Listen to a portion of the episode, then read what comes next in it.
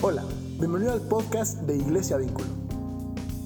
¿Alguna vez te has sentido con hambre de justicia o con unas intensas ganas de venganza? En la venganza buscamos satisfacer nuestra falsa necesidad de justicia, esperando tener a cambio un descanso. Pero, ¿qué dice Dios acerca de la venganza? Quédate y acompáñanos a descubrirlo. Todos los que estamos en este lugar tenemos relaciones. Dígame si no es así. Todos los que estamos en este lugar tenemos personas con las cuales nos llevamos, tenemos personas con las cuales, te lo voy a decir así, la semana pasada viste el tema del perdón bíblico, dígame quién de ustedes exentó esa materia. ¿Quién de ustedes es experto en perdonar? ¿No? No, ¿por qué? No sé, este es tu asunto, ¿no? Pero el deseo para mí hoy es continuar con el tema, pero no hablando desde la perspectiva de el perdón bíblico. ¿Qué pasa cuando una persona no quiere perdonar? Se quiere vengar. ¿Estamos de acuerdo o no? Si yo no quiero, si yo no quiero perdonar, entonces yo me vengo. Y hoy vamos a hablar acerca, acerca de lo que es la venganza. ¿Qué es la venganza? ¿Cuándo aplico venganza? ¿Por qué tengo que aplicar venganza? En el grupo donde estoy en la iglesia en casa, que está en la casa de mi suegra, una persona dijo, sí, está bien el hecho de que tenemos que perdonar, pero ¿qué pasa cuando yo recibo algo en lo cual asesinaron, asesinaron por ejemplo a mi papá, asesinaron a mi mamá de manera injusta o cometieron alguna violación hacia mí?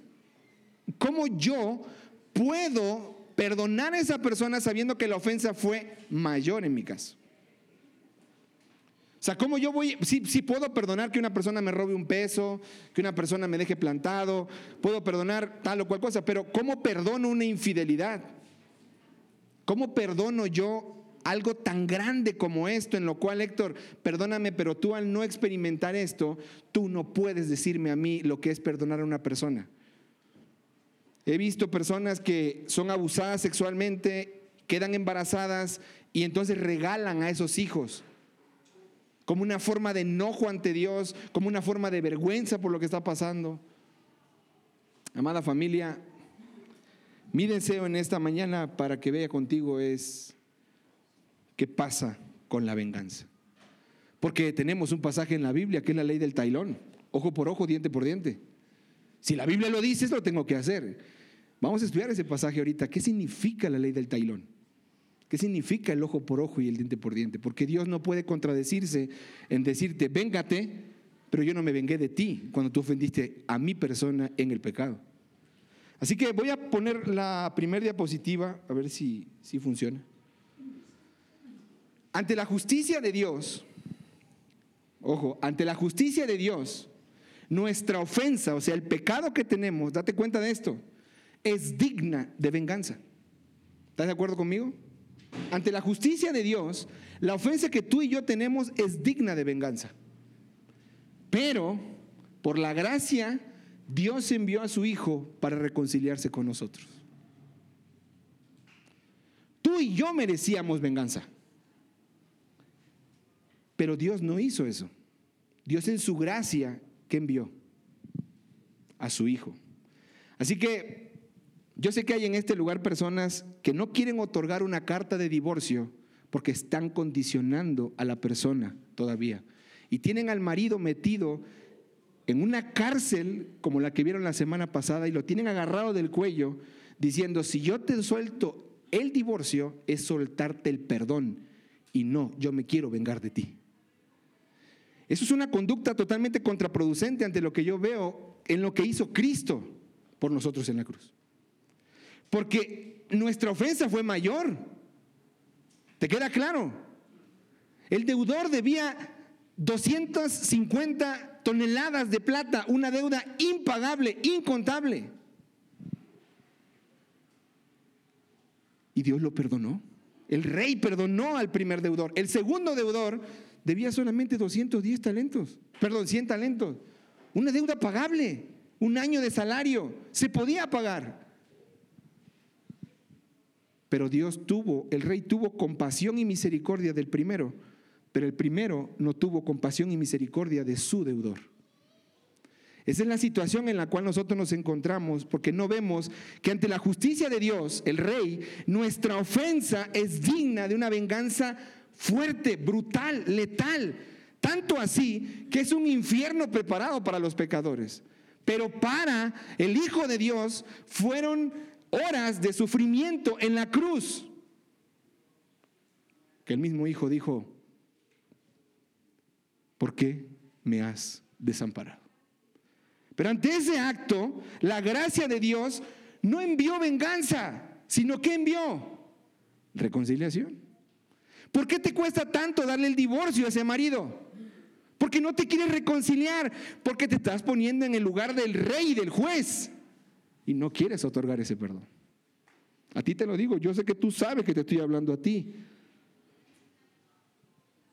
Hace unos días vi un documental que lo pueden ver en HBO y el documental habla acerca de la luz del mundo. Aquí, si usted sales aquí derechito en esta calle, cinco minutos caminando, creo yo, vas a llegar a esa iglesia. El hombre está hoy en la cárcel, se llama Joaquín Nazón. ¿Lo han escuchado? Pero él viene de una legión, no, no, no, no su descendencia, su papá, su abuelo, tienen lo mismo, la misma particularidad. Y es, en gran teoría, lo que te quiero hablar es de la pederastía y del abuso sexual que este hombre tuvo para con las mujeres que venían a estas. O sea, si ves el documental son tres horas y no aguantas el sufrimiento y la, y la verdad en crudo, no lo veas. Pero yo lo vi por lo siguiente, ¿cuál era la adoración que le daban al hombre este? Al siervo de Dios le llaman ellos. O sea, para que te des una idea, en la iglesia católica está el Papa, ¿estamos de acuerdo o no? Es el vicario de Cristo. Bueno, en la luz del mundo, el vicario de Cristo es el siervo de Dios, o sea, Joaquín Nazón. Y no voy a meterme a hablar porque es una porquería y yo no quiero hablar de todo eso, pero lo que sí te quiero hablar es que hay mujeres y hombres en ese documental que lo que buscaban era venganza. Y ves las tres horas de venganza y, lo demandan ante el juicio, porque en México no hicieron nada, pero en Estados Unidos sí. Buscaron venganza, pero no la encontraron, porque al final, fíjate, el juicio en Estados Unidos, cuando han violado a mujeres americanas de color, blondie, güeras, rubias, le dieron al mínimo por ayudar en una violación 25 años de cárcel. A Joaquín Nazón le redujeron la sentencia teniendo cuatro acusaciones de violación directa y de pederastía, más todavía 10 años. Cuando termina el documental, te arde la sangre, como has visto novelas, como has visto películas, y el malo termina siendo el bueno y termina estando de su lado. Y te da tanto hervor que dices, ¿por qué no se pudieron vengar? Las mujeres lloran, los que están demandando lloran porque no obtuvieron venganza. Pero nosotros no nos quedamos atrás como cristianos. Nosotros buscamos venganza también.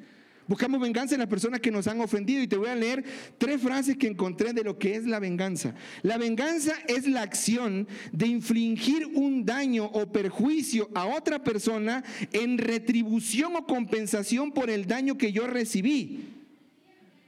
Otra versión, otra definición, perdón, dice, la venganza puede ser concebida como justicia por quien la ejecuta y mucho más cuando el sistema legal falla en aplicar la justicia en la sociedad.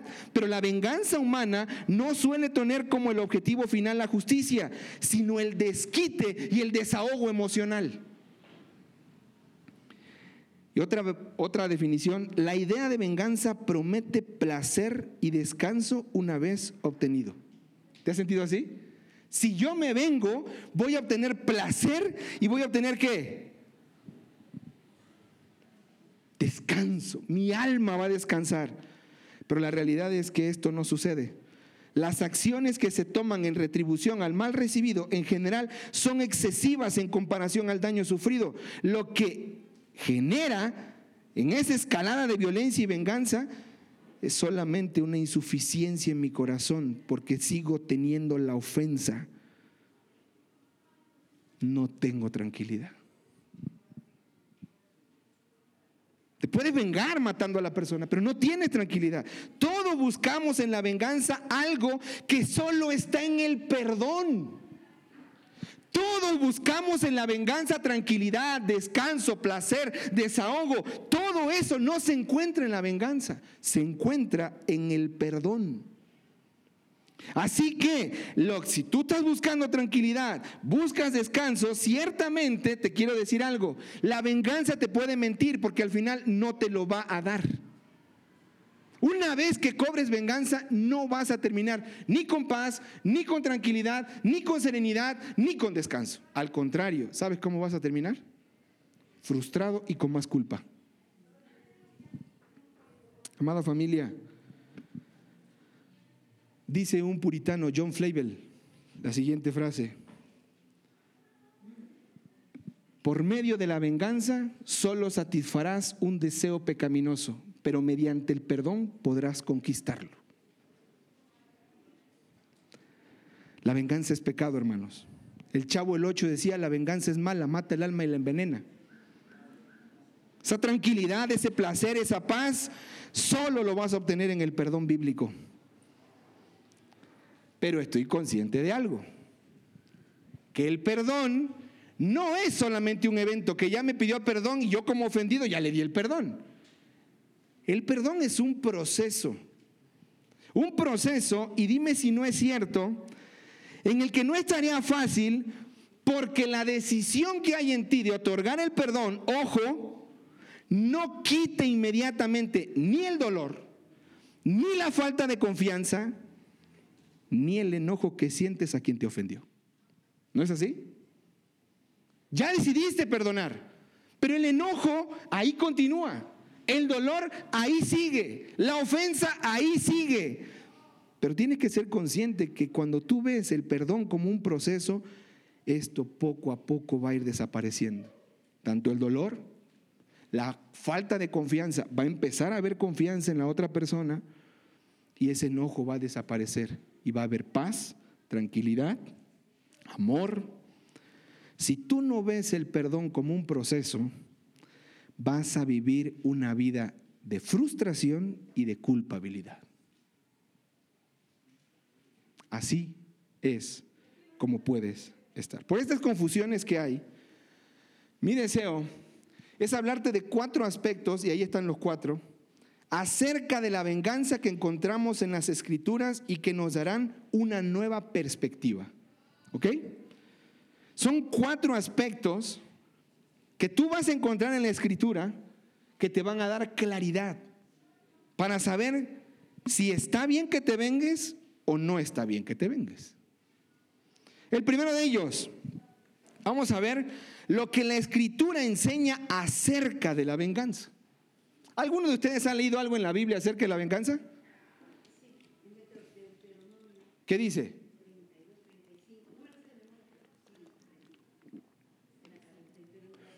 ¿Qué dice? Uh, buenísimo. ¿Cuál otro? ¿Cuál otro? Romanos 12, 19. Y está basado en Proverbios 24, 29. ¿Algún otro que tengas en tu mente? Mateo 5, ¿qué dice?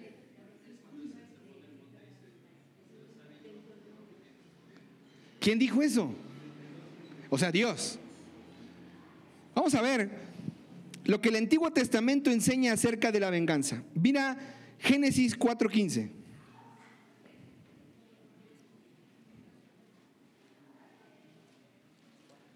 Génesis capítulo 4, versículo 15. Ojo, son demasiados versos. No voy a ver todos, pero luego te doy las notas si quieres y la puedes estudiar en tu casa bien tranquilo, con todo el deseo de vengarte. Génesis 4, versículo 15. Entonces el Señor le dijo, no será pues así, cualquiera que mate a Caín siete veces sufrirá venganza. Ahí nosotros vemos que la venganza está prohibida. Dios le está diciendo a la gente, no toquen a Caín. Acuérdate que Caín acaba de matar a su hermano Abel. Le dejó una maldición y dijo, nadie lo toque, porque siete veces va a ser la venganza para él. Entonces Dios está prohibiendo la venganza. El pasaje que dijo a Mary es uno, Deuteronomio 32, 35. ¿Lo puedes leer a Mary?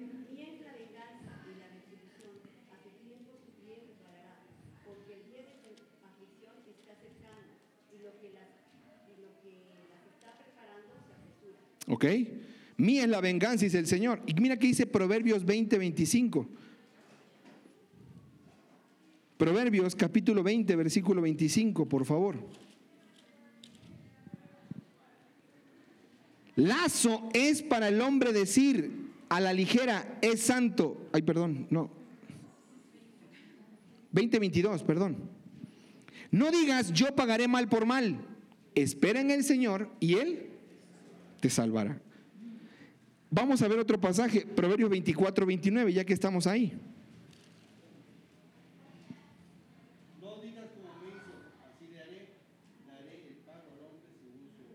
En mi versión dice, no digas como Él me ha hecho, así lo haré. Pagaré al hombre según su obra.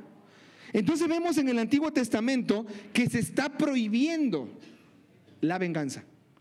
Pero Héctor, la lex tailonis o la lex talionis, que es la ley del tailón, mira Éxodo 21, versículo 23. Porque ese es el dicho que hasta tenemos en México, ojo por ojo, diente por diente. Pero mira lo que dice Éxodo 21, versículo 23.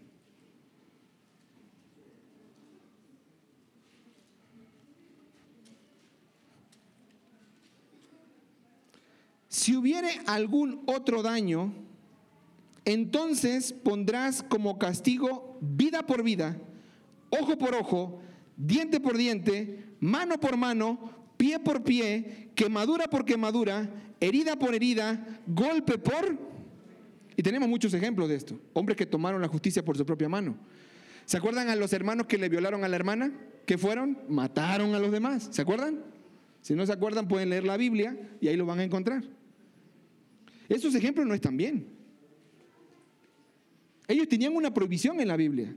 Lo que pasa es que nosotros cuando leemos este versículo y aplicamos la ley del tailón a la gente, no estamos entendiendo que esto es una regla, pero no de venganza personal. Esto es una regla que asegura que todos los castigos, los castigos judiciales no fueran injustos ni maliciosos. ¿Me entiendes? Esta regla no es para que tú te vengues de manera personal, es para que el juez vea todos coludos, todos rabudos. ¿Me entendiste? Es para que veamos vida por vida qué hizo, es lo que se tiene que aplicar, pero no él, sino quién, el juez. Ojo por ojo, diente por diente, no la persona, la justicia. ¿Se acuerdan ustedes cuando llega Jetro y ve a Moisés todo cansado porque le dice, ¿qué tienes? Es que las broncas del pueblo vienen todos los días. ¿Qué consejo le da Jetro? Elige 70 personas, delégales esta autoridad para que juzguen. Y si hay algún caso muy crítico, que lo traigan contigo. Porque él era la autoridad. Hoy nosotros a quién tenemos como autoridad civil? A la ley. ¿Por qué no vamos? Porque sabemos que la ley está comprada, porque sabemos que al que tiene más dinero lo va a hacer. Simplemente si Dios quiere ejecuta la venganza y si no, espérate, porque de esto le va a ser demandado a un juez cuando llegue al juicio. ¿Por qué no fuiste ecuánime, parejo, íntegro? ¿Por qué a unos sí y a otros no? Había una ley, una regla, ojo por ojo, diente por diente, vida por vida. Y eso lo podemos encontrar también, si quieres ver Deuteronomio 19, por favor. Deuteronomio capítulo 19, versículo 5.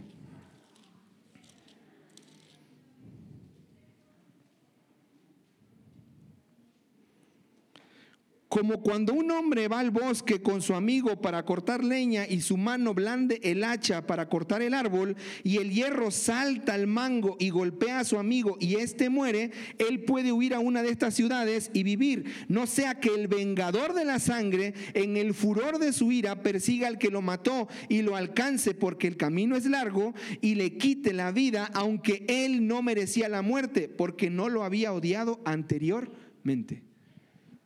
Habían ciudades de refugio en el que la sangre de un vengador, que era el familiar directo de la persona que se murió por un accidente, podía matar a la persona que lo mató, aunque hubiera sido por un accidente. Pero ¿qué necesitaba ese que mató por un accidente? Llegar a la ciudad de refugio, exponer el caso, el juez tomaba una decisión y decía, oye, fue por un accidente, no puedes vengar. Ellos corrían de inmediato a estas ciudades. Dios no está diciendo de inmediato que tome venganza. Dios primero le provee un lugar donde resguardarse a la persona. ¿Te das cuenta? El Antiguo Testamento nos prohíbe esto. La ley del tailón no es que tú vas a ejecutar venganza personal. La ley del tailón es que tú te vas a someter a la justicia y a la ley que Dios ha dejado para que ella ejecute el juicio debido. ¿Ok?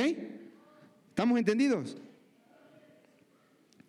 Pero ¿qué dice Jesús acerca de la venganza? Hace rato decían por ahí Mateo 5. Miren la instrucción de nuestro Señor y Salvador, Mateo 5.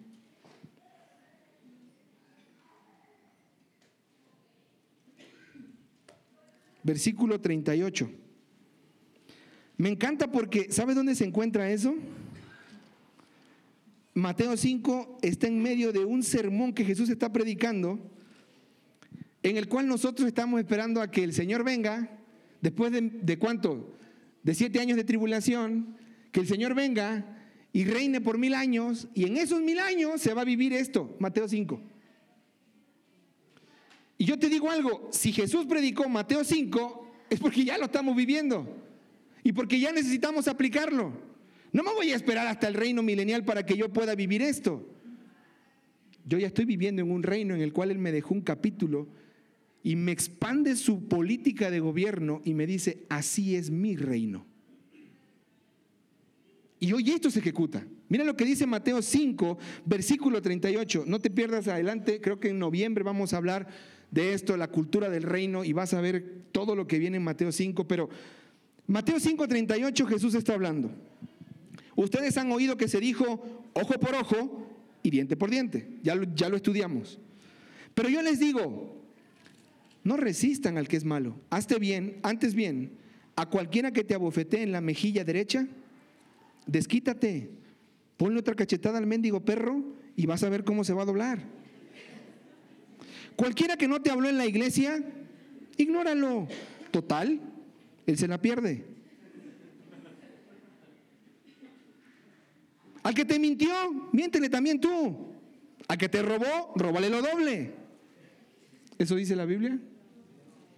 Jesús dijo, al que te dio en la mejilla derecha, vuélvele también, o sea, ponle la otra. Al que quiera ponerte en pleito y quitarte la túnica, déjalo, dale también la capa. Y cualquiera que te obligue a ir un kilómetro, ve con el dos. Al que te pida, dale. Y al que desee pedirte prestado, no le vuelvas la espalda. ¿Cuál es la ley que Dios pone aquí por encima del tailón? Espérate para que cuando venga Cristo en los siete años de tribulación y gran tribulación empieces a vivir eso. Y segurito llegas a un juicio en el que Él te va a preguntar, ¿y por qué no viviste esto con esa persona que estás demandando y que te robó y que hizo tal cosa? Aquí dice, si te pega una cachetada, ponle la otra. Si te quiere quitar la, la túnica, dale también la capa. Wow. El Señor Jesús dice en el 43, ustedes han oído que se dijo, amarás a tu prójimo y odiarás a tu enemigo. ¿Han escuchado eso ustedes?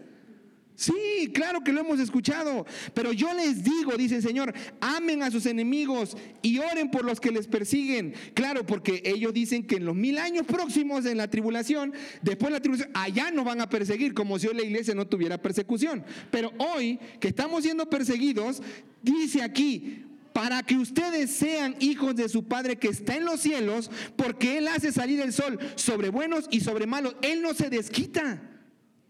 Alabado sea el Señor por eso. Hace salir ese sol, llueve sobre justos y sobre injustos. Porque si ustedes aman a los que les aman, ¿qué recompensa tienen? ¿No hacen también lo mismo que los recaudadores de impuestos? Si saludan solamente a sus hermanos, ¿qué hacen más que otros? ¿No hacen también lo mismo los gentiles? Por tanto, sean ustedes perfectos como su Padre Celestial es. Perfecto. Wow. Tú no eres llamado a desquitarte. Tú no eres llamado a vengarte. Tú eres llamado a sufrir.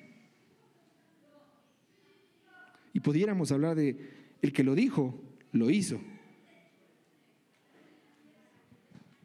Cuando estaba en la cruz, ya lo habían abofeteado el gil este que estuvo ahí en, la, en el patio. ¿Se acuerdan? Que le metió un golpe con el bastón y dicen que le rompió la parte de la nariz, no el hueso, sino la nariz. Lo. Lo subieron a la cruz a punta de latigazos. Derramó sangre, todo lo que hizo. Ajá. Pero ¿sabes por qué? Porque su objetivo de Jesús era morir por nosotros, pagar por el pecado. Pero él qué hizo? Como cordero fue llevado al matadero. ¿Se vengó? ¿Qué dijo al final? Padre, perdónalos, porque no saben lo que hacen. Mateo los narra, pero pasó en Esteban, uno que no era Cristo y era un hombre, ¿eh? Porque me vas a decir, ay Héctor, pero es que Jesús es Jesús, o sea, era Dios, él ni odiaba. Ahí tienes a, a Esteban. ¿Qué hizo? Entre más le pegaban y lo apedreaban, él dice que volteó los ojos al cielo y vio cómo los cielos se abrían y vio al Hijo de Dios sentado en su gloria. Y le dijo, Padre, perdónalos porque no saben lo que hacen. Y tú estás demandando a tu jefe porque no te ha pagado una quincena. Y tú te estás enojando con gente porque no te habló. ¿Qué caso tiene? Dice aquí. Eres igual que los cobradores de impuestos de hipócritas y traidores. Y eres igual que los gentiles que no creen en Dios. Eso es lo que está diciendo Jesús. ¿Sabes lo que era eso para un judío? ¿Me estás comparando con un, con un cobrador de impuestos y un gentil que es peor que un perro? ¿Sí? Porque tú estás diciendo, ama a tu prójimo y odia a tu enemigo. Y eso no es el Evangelio. Wow. No solamente Jesús lo enseñó, sino también los apóstoles, y ahí están los versículos, no tengo tiempo de verlo, pero el versículo que dijo don Pedro es del apóstol, de Pablo, cuando dijo, mí es la venganza, dice el Señor. No te desquites, mejor haz el bien con ellos. Ahorita lo vamos a leer. Ahora, vamos a ver el segundo punto y es lo que nuestra naturaleza humana dice acerca de la venganza. Porque aquí es donde, aquí es donde, donde entra nuestra cochina naturaleza, ¿no? De seguro te has sentido con el deseo de tomar el control en una situación. Quieres hacer justicia por tu propia mano y te has preguntado, ¿por qué yo quiero reaccionar de esta manera hacia alguien que ha sido injusto conmigo? La respuesta está en tu naturaleza. Queremos hacer esto porque dentro de nosotros vive una naturaleza pecadora que de manera natural quiere hacer justicia por su propia mano. Pero ¿sabes por qué lo quiere hacer? Porque vemos lo que hicieron contra nosotros como una ofensa personal y no como un evento que Dios permitió para que tú te parecieras más a Cristo. Quiere decir que te amas tanto que lo que te hicieron te molestó tanto y no ves que Dios te ama tanto que dio a su único hijo y quiere formar el carácter de él. Porque si al que amaba tanto dejó que sufriera y que le hicieran esto, a ti que te ama también por la obra de Cristo, va a dejar que también te hagan cosas. ¿Sabes por qué? No para que los otros se salgan con la suya, sino para que tú obtengas el carácter de Cristo en esa circunstancia. Así que es necesario que entiendas lo primero. Según Salmo 51.5, si me acompañas a buscarlo,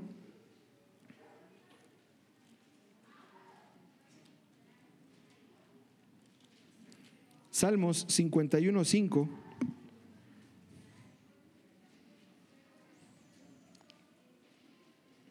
Yo nací en iniquidad y en pecado me coincidió mí. Nacimos siendo pecadores. ¿Estás consciente de eso? Y en Efesios 2.1 dice que nosotros estábamos muertos en nuestros delitos y pecados. A ver, si vivimos en un mundo en el que nacimos en pecado, y estamos muertos, ¿qué esperas que haya en el mundo? Todo lo que tiene que ver en torno al pecado. Por lo tanto, la venganza es un fruto de estar controlado por el pecado. Así que mi amado hermano, si somos malos desde que nacimos, esto nos convierte en que somos malvados en esta tierra. ¿Y sabes lo que va a pasar? Lo que dice Gálatas 5:15, por favor.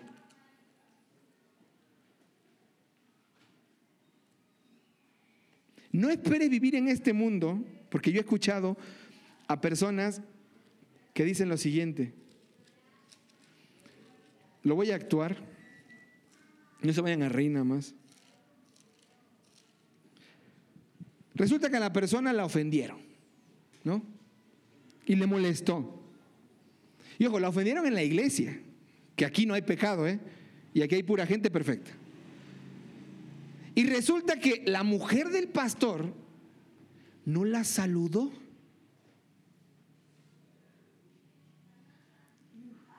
Es que ¿cómo es posible? Le he entregado toda mi vida a la iglesia y no me dice ni hola. Creo que te ama demasiado. ¿eh? En el trabajo. Soy el más puntual. Soy el que siempre pone, doy la milla extra, saco el foie y se aprovechan de mí. ¿Por qué? Porque vivimos en un mundo donde todos somos pecadores y no quieras cosechar santidad de un mundo pecador. Si quieres eso, mejor dile a Dios, ya mátame, llévame al cielo y allá sí va a ser eso. Allá no vas a experimentar traición. Allá no vas a experimentar dolor. Allá no va a haber mentira. Allá no va a haber infidelidad. Gloria a Dios, que va a ser allá. Porque mientras aquí, si tú eres pecador, ojo, ¿te has puesto a pensar en la ofensa que te hicieron? Sí. ¿Y te has puesto a pensar que tú eres una piedra en el zapato para personas también? ¿Y que tú eres un ofensor? ¿Y que gente está orando por ti para que Dios la, te quite de su vida? ¿Te has puesto a pensar en eso? Oh, eso no, ¿verdad? Porque tú eres un santo, santo pecador. Te quede bien claro eso. ¿Ok? Lo que Dios dice, no cobres venganza. Lo dijo Dios el Padre en el Antiguo Testamento y lo dijo Dios el Hijo en el Nuevo. Lo dijeron los apóstoles. Lo que tu naturaleza dice, desquítate. Dile a tu naturaleza que es pecadora y que la venganza no viene de parte de Dios. Lo que nuestro Salvador Jesucristo hizo en cuanto a nosotros por la venganza. Y aquí hay otra frase de un puritano más actual. Se llama Hildeberto de Lebardín. Miserables son los que de hecho no pueden obtener la venganza que en su, que en su impaciencia desean. Por el contrario, bendito fue Cristo que voluntariamente sufrió su pasión y no se vengó de sus perseguidores, pudiendo haberlo hecho. Él lo podía hacer. Dios podría haberse esperado hasta el juicio final para condenarnos a todos nosotros y tratarnos de acuerdo a su ira a causa de nuestro pecado. Pero no lo hizo así. En lugar de eso, debido al gran amor que en su presencia manifestó, hizo un plan de redención antes de la fundación del mundo. Antes de saber que tú y yo íbamos a pecar, tú y yo, que supiéramos, Él ya lo sabía. Él sabía lo que iba a pasar con Adán, lo que iba a pasar con Eva. Y Él en lugar de decir, me voy a desquitar y los voy a enjuiciar y mira le va a caer, Él planeó salvarnos. Hizo un plan de redención hermoso. Vete a Efesios 1 y ahí lo vas a encontrar. Efesios capítulo 1, versículo 1 hasta el 14. No lo voy a leer todo, pero mira lo que dice en el versículo 3.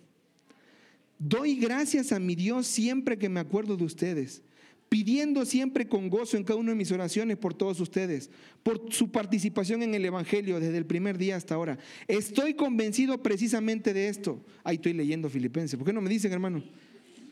Yo voy encarrilado y ustedes ahí me dejan morir. Están vegando, ¿ah? Efesios capítulo, sí, cuando dije, estando persuadido de esto, dije, tú no tengo Efesios. Ok, perdónenme, error de dedo. Efesios 1, versículo 4. Porque Dios nos escogió en Cristo antes de la fundación del mundo, para que fuéramos santos y sin mancha delante de Él. Nos predestinó para adopción como hijos para sí mediante Jesucristo, conforme a la buena intención de su voluntad para alabanza de la gloria de su gracia. ¿Por qué? Porque en su justicia se hubiera podido vengar, pero en su gracia nos salvó y nos reconcilió con Él. Dios el Padre nos escogió. Versículo 7. En Él tenemos redención, está hablando de Cristo, mediante su sangre. Esto es el perdón de pecados según las riquezas de su gracia el Padre me escoge, el Hijo me redime, pero por favor quiero que veas el versículo 13. En Él también ustedes, después de escuchar el mensaje de la verdad, el Evangelio de su salvación, y habiendo creído, fueron sellados en Él con el Espíritu Santo de la promesa, que nos es dado como garantía de nuestra herencia, con miras a la redención de la posición adquirida para alabanza de su gloria. Dios el Padre me escoge, Dios el Hijo me redime y Dios Espíritu Santo me sella como garantía de que un día voy a ser quitado de esta tierra y voy a vivir con Él. Amado hermano, en este plan de redención, quiero que te grabes un título, por favor. Y si te lo quieres tatuar, creo que ese debe ser el primer tatuaje que debes hacer. Eras enemigo. Eras enemigo. No sé si eras o sigue siendo. Porque una persona Hace rato estaban aquí en la clase y todo ese rollo y la hermana Silvia dijo algo. Dijo que ella podía, bueno, voy a dar la idea central. Una cosa es conocer a Jesús. Y ojo, si tú te pones a leer la Biblia, tú puedes conocer a Jesús. ¿Estamos de acuerdo? Puedes ir a una universidad, puedes a un seminario, puedes tomar todas las clases de escuela dominical, Puedes ir a la iglesia que tú quieres y vas a conocer a Dios si lees su Biblia. Como yo puedo conocer a Miguel Hidalgo y Costilla si me pongo a leer la historia de México. Pero otra cosa muy distinta es, aparte de conocer, relacionarte con Él. Si tú piensas que te vas a salvar por conocer a Dios de todos tus niveles catedráticos que tienes y que hablas muy bien de la Biblia y tienes una facilidad increíble, te voy a decir algo muy probablemente estés perdido en tus delitos y pecados. ¿Por qué? Porque salvarte de la condenación eterna se da cuando una persona experimenta una relación con Él. Es el fruto de una persona que ha sido salva. A ver, ¿ustedes conocen a sus papás? Sí. ¿Te relacionas con Él? O sea, te sientas, platicas, sabes que le duele, que le gusta, que le molesta ¿Sabes que si haces eso te va a regañar porque le enojó? Eso es relacionarte con la persona. Si tú no tienes victoria sobre el pecado, mi amado visitante, y no te puedo llamar hermano, tú no eres creyente, tú no eres hijo de Dios. Tú eres alguien que conoce a Dios, pero no eres su hijo porque no has experimentado la victoria sobre el cochino pecado que te está tirando vez con vez. Porque liberación del pecado es lo que viene cuando alguien nace de nuevo. Y si continuamos viviendo en el pecado, es la peor evidencia de que tu destino es un infierno eterno. Y sigues creyendo que leyendo la Biblia, leyendo autores, buscando más conocimiento te vas a salvar estás calentando un horno en el cual tú mismo vas a meterte. Porque estás hablando de un Dios tan airado, tan fuerte, tan poderoso, que cuando llegues a la presencia de Él, Él te va a decir, apártate de mí porque nunca te conocí, hacedor de maldad. Aunque me digas que profetizaste mi nombre, aunque me digas que echaste fuera demonios, aunque me digas que hiciste muchos milagros, aunque me digas que tienes una cochina licenciatura en teología, a mí no me importa. ¿Saben por qué? Porque no eres mi hijo.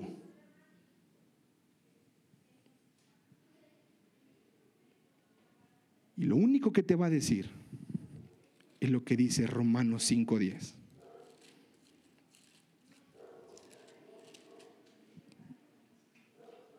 Porque cuando tú eras mi enemigo, no recibiste mi reconciliación que tuve para contigo por la muerte de mi hijo. Te escondiste detrás del arbusto del conocimiento y te negaste a venir en confesión. No hubo arrepentimiento en tu vida. Pero para aquel que ha venido a Cristo y ha entendido su naturaleza pecaminosa y ha visto lo culpable que es, el primer título que nos colocamos según Romanos 5:10 es, cuando éramos enemigos, fuimos reconciliados con Dios por la muerte de su Hijo. Alabado sea tu Padre. Alabado sea Dios. porque no te vio con venganza, te vio con misericordia, porque no aplicó ira, aplicó gracia para tu vida. ¿Y sabes qué? Él dijo, tú eres mi hijo amado porque en Cristo Jesús has confiado. Si te está costando perdonar, es porque no conoces la gracia de Dios que te perdonó y no la puedes dar. Amada visita, Apocalipsis dice, sé pues celoso y arrepiéntete.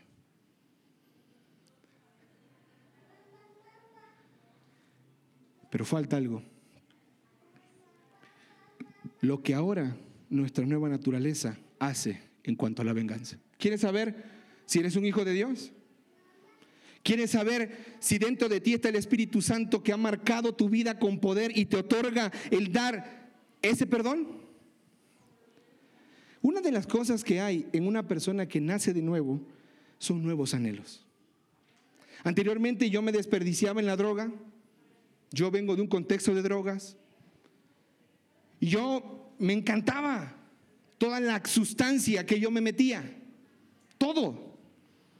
Me encantaba, yo me acuerdo cuando una vez hablé con, con mi esposa, solamente era mi novia, y yo le dije, yo no puedo continuar pretendiéndote hasta que yo no te diga toda la porquería que yo hice. Y un momento hablé y hablé y hablé, yo no sé en qué momento ya se levantó y me dejó ahí, porque no soportó toda la porquería en la que yo venía. Yo dije, ya no va a querer volver a andar conmigo. La gracia de Dios fue la que me lo dio. Pero sí te puedo decir algo. Después de eso, yo no he vuelto a probar la droga. Me la han ofrecido. He estado frente a ella.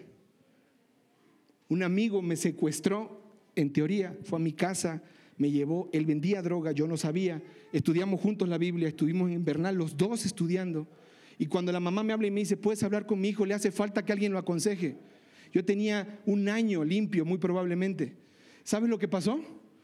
Me llega a buscar en una moto y nos vamos hacia un cañal rumbo a Guatemala. Ya desde ahí se me hizo raro. Entramos y cuando entramos me dice, no hay nadie, solo estoy yo, date. Y me abre la guantera de la moto y tenía lo que no te imaginas, drogas que yo ni conocía. Y el poder de Dios fue el que me hizo cerrar eso y decirle, yo no voy a probar eso. Llévame a mi casa, por favor. No quiero hablar desde el moralismo, pero si algo te quiero decir es, ¿quieres vivir una vida piadosa? Tienes que saber y entender que va a ser de sufrimiento. Y la Biblia lo dice en Juan capítulo 16, versículo 33, por favor.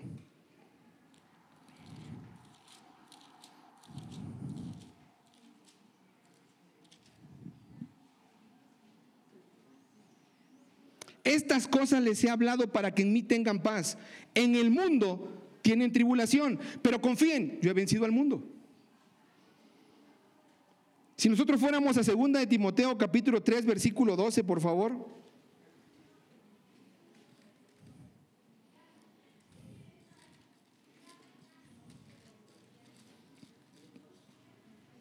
Segunda de Timoteo 3:12 dice lo siguiente: Y en verdad, todos los que quieran vivir piadosamente en Cristo Jesús serán perseguidos. Pero los malos, impostores, irán de mal en peor, engañando y siendo engañados. Amado hermano, te quiero animar a lo siguiente. ¿Tú has nacido de nuevo? ¿Tú quieres nacer de nuevo? Tú vas a tener nuevos deseos. Y esos nuevos deseos son, vas a querer ser piadoso, vas a querer vivir para darle gloria a Cristo. No te agüites, ¿sabes por qué? Porque van a venir sufrimientos, aflicciones, pruebas, tribulaciones, porque la Biblia lo dice. ¿O acaso eres de las personas que se casó diciendo, me casé con un creyente para tener felicidad en la vida? Ay, que estás viviendo un martirio muy seguramente porque no encontraste esa felicidad en ese matrimonio. Porque la felicidad no está en el matrimonio, la felicidad está en tu vida en Cristo. Y por favor mira lo que dice Primera de Pedro capítulo 2, versículo 21 al 24. Porque para este propósito han sido llamados. Pues también Cristo sufrió por ustedes, dejándoles ejemplo para que sigan sus pasos. El cual no cometió pecado ni engaño alguno se halló en su boca. Y quien cuando le ultrajaban, ¿eh? Cuando le robaban, no respondía ultrajando, acusando, desquitándose. Cuando padecía, no amenazaba, sino que se encomendaba a aquel que juzga con justicia. Él mismo llevó nuestros pecados en su cuerpo sobre la cruz, a fin de que muramos al pecado y vivamos a la justicia, porque por sus heridas fueron ustedes. Amada visita, amado hermano. Sé que hace calor, pero va a hacer más calor en el infierno, así que aguánteme tantito. Amados hermanos, Jesús cuando sufrió no se vengó, sino que dejó todo en manos de Dios. Por tanto, nosotros tenemos un llamado ahora. ¿Y sabes cuál es? A seguir su ejemplo. Mira lo que dice Romanos capítulo 12, versículo 14. Y ese es el pasaje que leyó el hermano Pedro. Romanos 12, 14.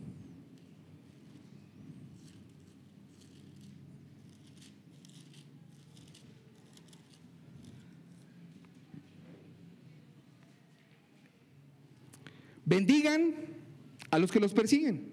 Bendigan y no maldigan. Gócense con los que se gozan y lloren con los que lloran. Tengan el mismo sentir unos con otros. No sean altivos en su pensar, sino condescendientes con los humildes. No sean sabios en su propia opinión. Nunca paguen a nadie mal por mal. Respeten lo bueno delante de todos los hombres. Si es posible, en cuanto de ustedes dependa, estén en paz con todos los hombres. Amados, nunca tomen Nunca tomen venganza ustedes mismos, sino den lugar a la ira de Dios, porque escrito está, mía es la venganza, yo pagaré, dice el Señor. Si tu enemigo tiene hambre, dale de comer, si tiene sed, dale de beber, porque haciendo esto, carbones encendidos amontonará sobre su cabeza. Y aquí está la parte principal del texto. No seas vencido por el mal, sino vence el mal con el bien. Somos llamados a vencer el bien con el mal. ¿Cómo? Usa palabras correctas, no maldigas, bendice. Ejecuta un plan correcto según el versículo 17. No pagues a nadie mal por mal, sino haz lo bueno delante de todos los hombres. Ten la perspectiva correcta según el versículo 18 y 19. Si es posible, en cuanto esté de ti, esté en paz con ellos. Acepta tu responsabilidad.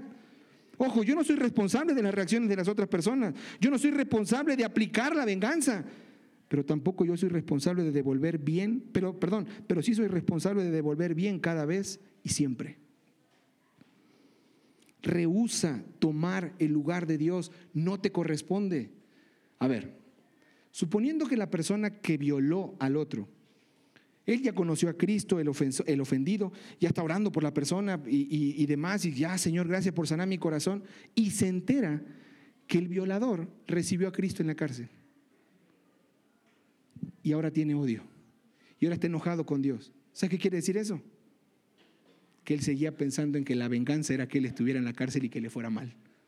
Porque esa persona se va a gozar al saber, él pasó de muerte a vida y él ahora ha sido perdonado ese pecado, porque yo ya lo perdoné porque él me perdonó a mí. Y amado hermano, por favor, yo te voy a pedir algo. Persigue la meta correcta. ¿Cuál es la meta correcta? ¿Vengarte? ¿Despreciar? ¿Guardar rencor? ¿Esa es la meta correcta? No. ¿Sabes cuál es la meta correcta? Te quiero hablar de un ejemplo, no tengo el tiempo para verlo, pero ¿te acuerdas de José? Sus hermanos lo vendieron. ¿Te acuerdas de eso? Sus hermanos abusaron de él, hablando en el hecho de que lo metieron en una fosa, lo dejaron sufriendo, lo sacaron y lo vendieron todavía a otro. Yo me imagino que han de haber habido risas, burlas y demás cosas. Se muere el papá. Ojo, porque llegan allá, encuentran a José, ven que es el segundo después de Faraón, o sea, era como que el secretario de gobernación. Y cuando ven esto nos va a quebrar. Y de inmediato empiezan a tener miedo, pero como llegó el papá, ¡pum!, los perdonó y dijo, ¡ay, qué bendición! Pero se murió el viejo, Génesis 50. Se muere el viejo. Y ahora estos dicen, en la torre, se va a enterar y ahora sí nos va a cargar el payaso. ¿Y sabes qué va a hacer? Nos va, se va a desquitar con nosotros. Vamos a mandar un escrito. Y le mandan un escrito de parte del papá. Por favor, perdónalos, este, porque ellos actuaron fuera de sí y ten misericordia de ellos. Y cuando llegan delante de él y le dicen, oye, eh, José, ¿te acuerdas lo que dijo papá? Nuestro father, lo que dijo, mira, aquí te va. Eh, fue el escrito que él mandó. ¿Sabes qué respondió José? Mira Génesis 50, 21. La pregunta es, ¿tú qué hubieras respondido? Teniendo el poder, teniendo la justicia de tu lado, estaba todo cedido a ti, a lo que tú dijeras y hacía. ¿Tú qué hubieras hecho? Hijos de María Morales, ahora sí les va a llover. Y van a ver, ya se les acabó su, su amparo. Porque hay, hay, hijos que he escuchado en pleitos que dicen, nada más porque papá vive. Si deja que el día que muera te va a ir, y luego, en el juicio, por la memoria de mi papá y de mi mamá, no te hago nada. ¿Qué dice Génesis 50, 21 después del mira el 20? Ustedes pensaron hacerme mal, pero Dios lo cambió en bien para que sucediera como vemos hoy y se preservara la vida de mucha gente. Ahora pues, no teman, yo proveeré para ustedes y para sus hijos. Y los consoló y les habló cariñosamente. ¡Wow! ¡Qué padre el perdón de José hacia sus hermanos! José era pecador igual que tú y yo, pero tenía un Dios que lo cuidó y le dio propósito a su vida. Espero que tú reacciones igual. Espero que tú veas no desquitarte, sino ir con esa persona que te está pidiendo el divorcio. Y con esa persona que te debe dinero. Sentarte y hablarle cariñosamente y consolarlo porque sabes que Él tiene una gran deuda en su corazón que siente que tú tienes que otorgarle el perdón. Vive en infelicidad, vive frustrado porque tú lo estás condicionando y lo estás encerrando en la cárcel del desprecio. Pero hoy Dios quiere que tú entiendas que tú no eres juez ni eres rey, que tu única tarea es hacer el bien sin mirar a quién. Conclusión.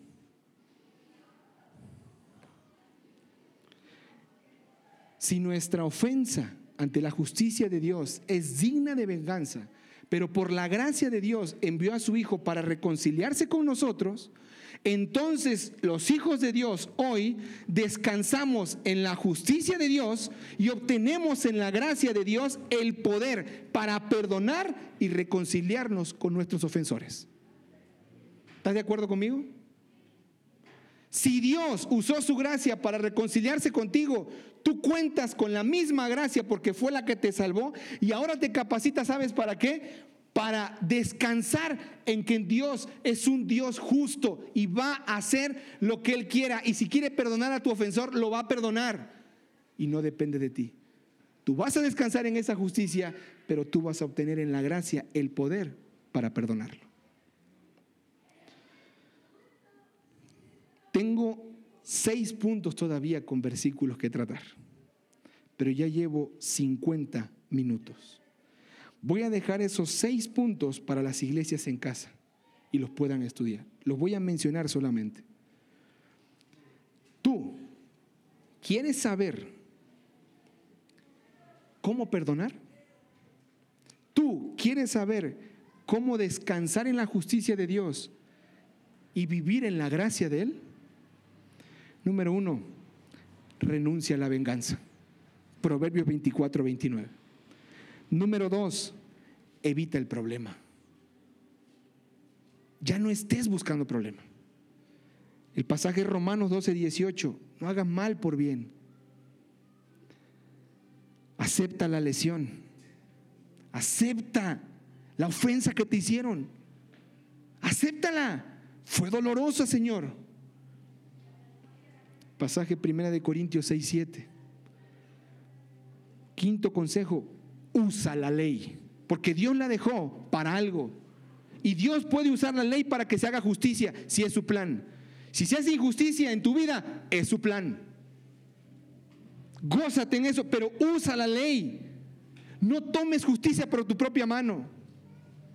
Eso lo encontramos en Hechos 22, 25 y 1 de Corintios 6, 1 al 6, donde dice, ¿qué acaso ustedes no tienen una iglesia para ir a tratar los temas difíciles de una iglesia? ¿Por qué están en los juicios, en los tribunales? Dice. Perdona y da el ejemplo. Eso lo dijo Jesús en Lucas 23, 24. Pero hermano, descansa en que Dios tomará venganza en su momento. Dios lo hará.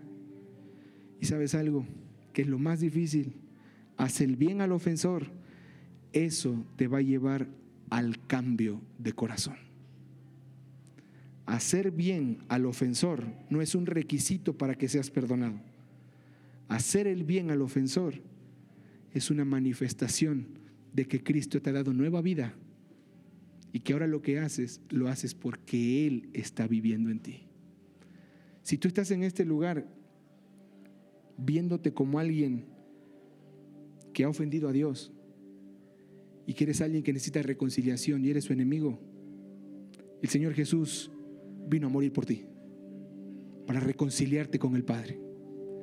Nuestro Señor Jesús murió con los brazos abiertos, tomando de la mano al Padre y diciéndole, reconcíliate con estos, porque tú así lo determinaste antes de la fundación del mundo, que les ibas a dar vida nueva.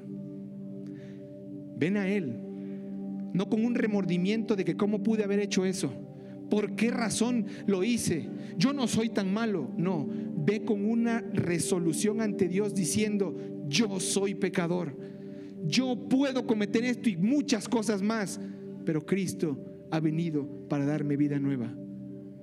Ven a Él y Él te transforma de enemigo, no en amigo. ¿Sabes en qué? En hijo de Dios. Solamente los hijos de Dios, los verdaderos hijos de Dios, son los que tienen la capacidad de, por la gracia que recibieron, dar perdón al que los ha ofendido. Solamente los hijos. Es un proceso, pero Dios lo quiere hacer. Amén. Amado Padre, agradezco a ti. Y Padre, queremos en este contexto de adoración, a tu persona por la obra salvadora, a tu persona por aceptarnos como pecadores. En este momento, Señor, queremos adorarte a ti y darte toda la gloria, porque tú pudiste haber usado la venganza. Tú pudiste haber derramado toda tu ira en ese momento ahí en el huerto frente a Adán.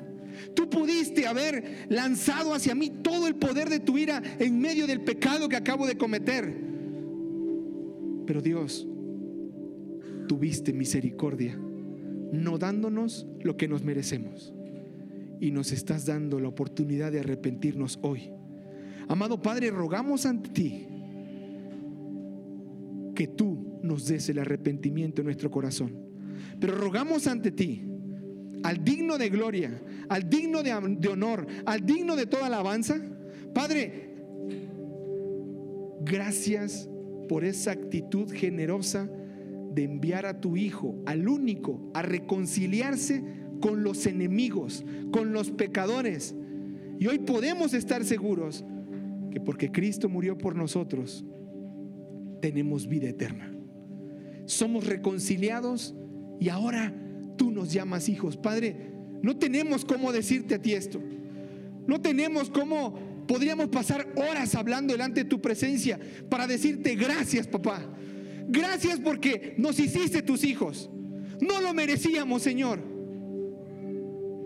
Pero Padre, nuestro ofensor tampoco merece nuestro perdón. Ayúdanos a dárselo. Ayúdanos y saca de nuestro corazón las ganas de vengarnos y darnos ojos de gracia, Señor. En el nombre de Jesús.